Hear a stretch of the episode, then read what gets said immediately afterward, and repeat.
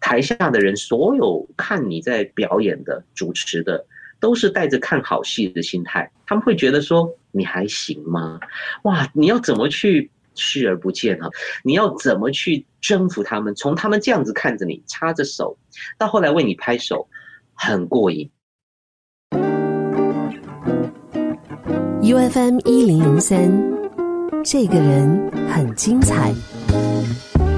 这个人精彩，配我们 U F M 一零零三开台二十周年呢，我们这一期要邀请来说故事的是现在人在台北的黄子佼佼哥。Hello，各位听众朋友，大家好，好，真的新加坡的朋友好久不见，希望大家都很平安。上一次焦哥来新加坡是什么时候啊？哇，大概是两年前吧，因为我差不多呃平均一两年都会去一次主持一些慈善晚会，顺便去挖宝啊，买一些黑胶唱片啊，吃吃美食。当然最密集的时候可能是十几年前，我当时好像每个礼拜都要飞新加坡去做节目，还去游轮表演，所以有很。很多很多的美好回忆都在新加坡。焦哥，你刚刚说来这边掏这个黑胶唱片，那为什么我要去新加坡买呢？有两个原因哈。第一个就是许多台湾的宝物呢，其实都漂洋过海跑到新加坡去了，是，对，我要把他们带回家。第二个呢，就是你知道很多的歌星哦，在那个时代常常会在东南亚作秀啊，或者说是出唱片，而且呢，有很多的歌是在台湾没有发行的，所以新马版对新马版才会有那一些歌。甚至 cover 啊，比如说不久前有一位我小时候的偶像啊，漂亮的沈燕姐姐过世了，然后我就发现说，哎，沈燕姐姐的黑胶唱片，因为她是那个时代的嘛，新码版就长得不一样，所以我也想办法把它透过网络买回来，但是还是很喜欢那种实际在那里挖，在那里挑唱片的感觉，所以每一次去新加坡就一定要再去逛一次。这段时间因为疫情的关系不可以出国，对你来讲应该是蛮难熬的，会不会啊？可能现在又更恋家啊，所以不会觉得遗憾呃，因为全世界都在经历这样的事情啊，你也不能来我这，我也不能去你那儿，反而是要重新去学习如何。自处啊，如何待在家里，然后依然觉得人生很丰富啊？我觉得这个比较难一点。当然啦，就是还是会有点痒痒的。你知道最近很闲嘛，所以都在整理资料夹，就看到我太太拍了我一个过马路的，在日本。然后我就想说，完蛋了，这是在哪里？因为那个招牌就是 Japan。后来网友好厉害，马上看得出来是在奈良。我也 PO 了一张我拍太太在东京车站，确实会有一些些这种旅游的回忆，还是蛮想念的。可是。平安最重要，是当然当然。其实我们今天这个访问呢，最主要当然是配合我们开台二十周年，所以我们来请焦哥回忆一下二十岁的自己。OK，那时候二十岁的时候，我已经进了这个行业四年了，我算是很小就出来赚自己的钱了，自己要缴电费，自己要要要住在外面，所以还好那个时候我已经开始打工，开始做演艺圈了。你那时候四年了，你也做了帅哥综艺团，然后也在哇台湾的大的电视台做这个节目的班底，所以那个时候娱乐事业其实是应该是一片光明的，对不对？那个时候蛮好玩的哈，台湾只有三家电视台，那每一家都很大，可是呢有门户之见哦。比如说，你如果在华视做节目，台视就不会找你；你在台视做主持，中视就不会找你，就是这样子的一个状况。因此，其实门槛很高。你如果喜欢这个行业，你只有三个选择，而且你三个只能挑一个，不像现在哇，你可以直接自己上网啊，做自己的 TV 啊。那因此，当时其实竞争是很惨烈的。我很幸运，我可以有有包括我的老板的带领啊，然后很多贵人的加持啊，还有像是当年我碰到的搭档，就是曹兰姐姐的带头啊，让我们一起有很多很棒的 memories。这也是防疫期间最快乐的事情，一直在看旧的影片哈，看看自己很蠢的时候扮女装，模仿郭富城，模仿叶蕴仪，哇，那个时代它确实是好玩。为什么哈？那个时候最棒的事情是集体回忆。也就是说，我一旦模仿叶蕴仪，全台湾都知道我在干什么；我一旦做了一个表演，我在电视上学了林志颖跳舞，全台湾几乎三分之一的人都看到了。可是现在，你做了一件事情啊，很多人没有看到，因为他在忙着看网络啊，他在忙着看 OTT 这个串流的影片啦，他在看网飞啦，就是每一个人的选择都不同。所以我认为那个时候虽然竞争很激烈。但是我们的回响很热烈，你做一个事情共鸣很多，一首歌红的很快。比如说周华健要出唱片，他只要上大概三个节目啊，小燕姐的、瓜哥的、飞哥，他就红了，他就可以马上红起来了，而且全台湾都知道他出唱片了。可是现在你可能要跑一百个通告，才可能有一些些人知道。所以这个是我认为，呃，二十岁的我那个时候最想念的，也是最珍贵的，也是最好玩的事情。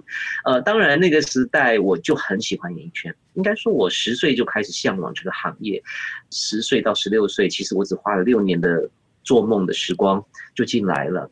非常非常好玩的事情是，那个时候我们要做很多很多的修炼，比如说剧本要自己改，然后很多角色你要自己想。如果你要演演短剧，我举个例来讲，比如说郭富城出了新歌，我要去练，我怎么练？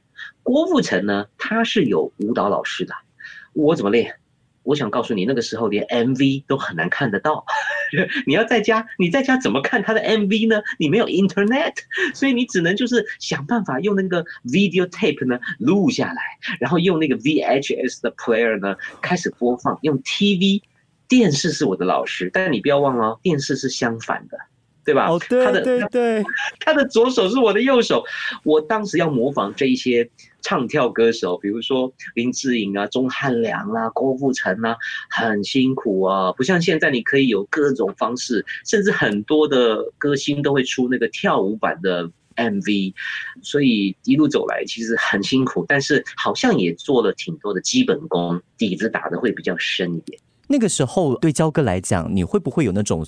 怕随时被淘汰的心理，你的门槛是在很高的。但是如果你表现的不好，下面要上去的，你知道可能大把的事嘛，对不对？应该讲时至今日啊，这样子的危机意识还是要有的，因为长江后浪一直在推前浪嘛。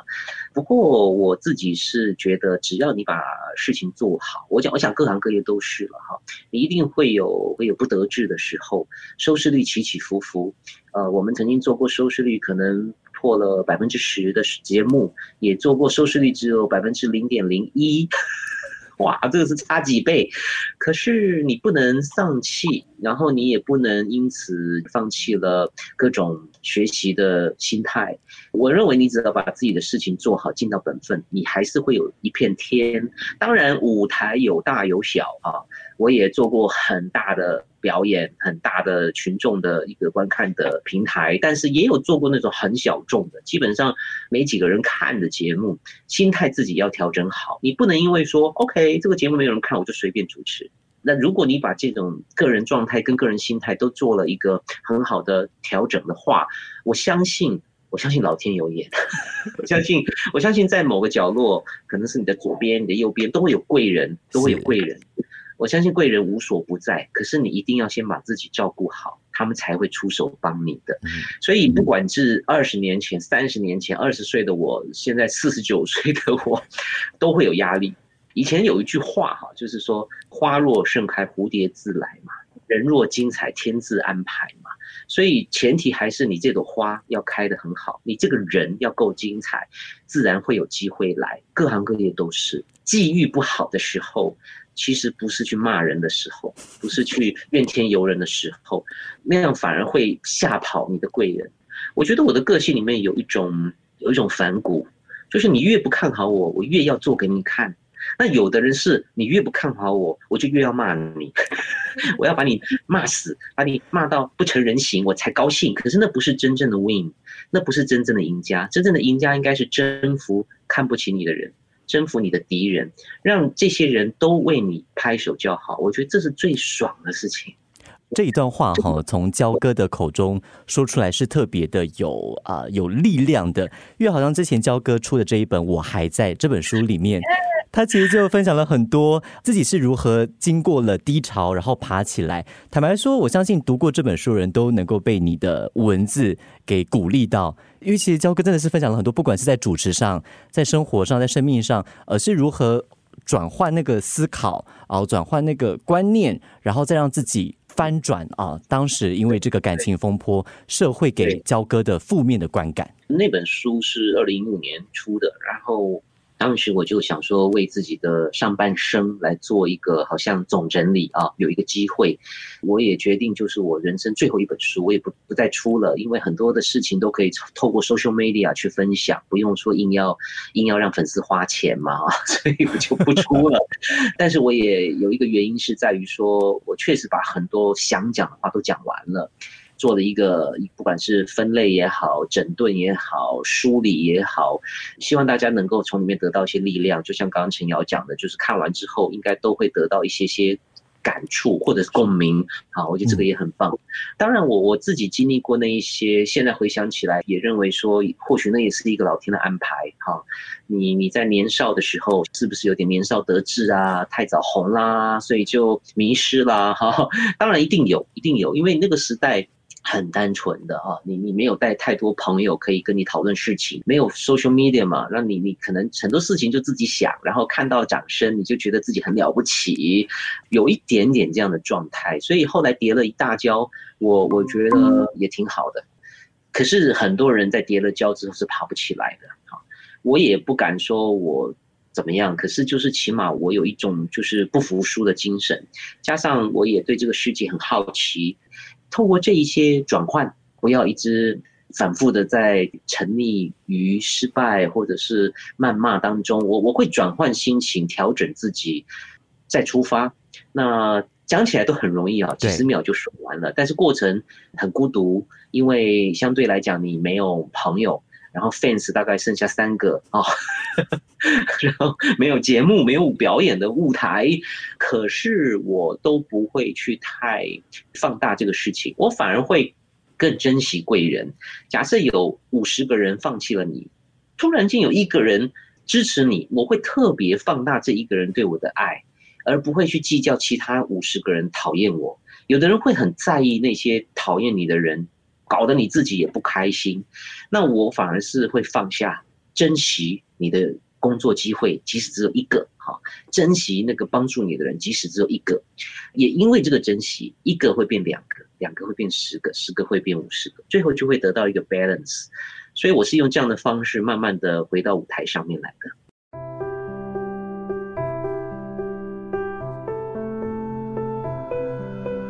U F M 一零零三。这个人很精彩。对于那些比较低潮的日子，你其实分享的不多。不管是在这本书，还有之前那个人生申论题，你会介意分享那个时候的日子，就可能最苦的情况，你没有想过要放弃吗？尤其当可能社会媒体一提到黄子佼，在台湾，其实十个人里面有九个都是没有那么好的评价。当然会想过要放弃，不管是放弃事业也好，甚至放弃很多很多更黑暗的念头啊，都出现过。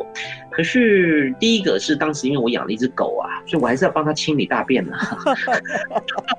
你在你在很很难过的时候，嗯，它来找你呢，因为它刚刚大完便，它想要吃 cookies，OK，所以我就只好爬起来去陪它去擦屁股。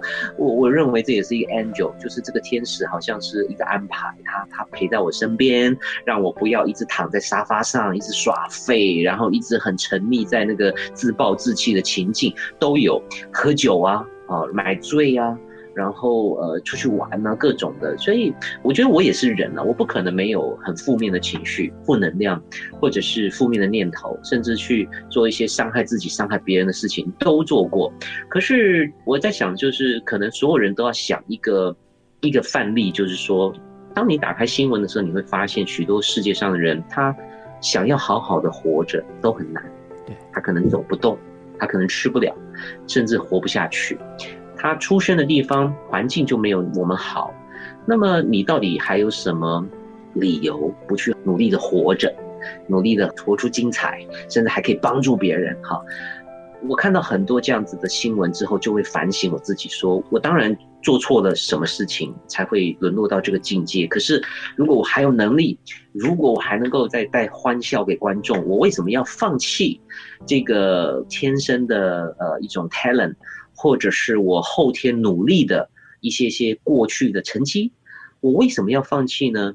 再加上我刚刚提到，我十岁就很喜欢这个行业了，这可能是我一辈子永远不会离开的。当然那个时候真的很辛苦。陈瑶，你一定很难想象，当你在家打开电视，你怎么转，大家都在骂你，你可以想象。就是明星也在骂你，然后一些名嘴也在骂你，然后很多的记者什么的。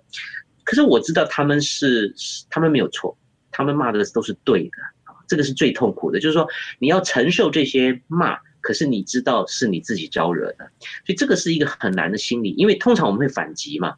No，不可以！你为你凭什么？你又不住在我家，谈恋爱的又不是你。好，反击吵架很 easy 的，所以我认为最难的反而是这种心理的一种重建。好，你怎么样从高峰到低潮，从喧哗到寂寥，然后呢，你去失去了信心，失去了斗志，再重新的找到一个安慰自己的方式跟力量，站起来。所以这个是最难的，这个是一种。他没有办法形容，他没有办法说，呃，这是六公分或者是五百 CC，他没有办法量化的一个，他可能是好几年，然后每一天都在处理的心理的问题。呃，很多的艺人其实到某一个阶段，可能 fans 都知道，观众都知道，他们会突然间消失了。我我觉得他们都是心理上有一些状况，唱片本来卖三十万，后来。变成三万，这都会造成很大的困扰，所以我自己是觉得那一段很长的时间最难的是重建自己的自信心，重建自己对这个行业的热情，然后台下的人所有当时看你在表演的、主持的，都是带着看好戏的心态，他们会觉得说你还行吗？哇，你要怎么去？视而不见啊，把他们都当木头这样，你要怎么去视而不见？你要怎么去征服他们？从他们这样子看着你，插着手，到后来为你拍手，很过瘾，其实很过瘾，但很难。好，这个世界上有三种人啊，一种是喜欢你的，你做的什么事情，他们都会安慰你，即使他们可能会有点失望，对你失望。第二种是讨厌你的，第三种是没感觉的。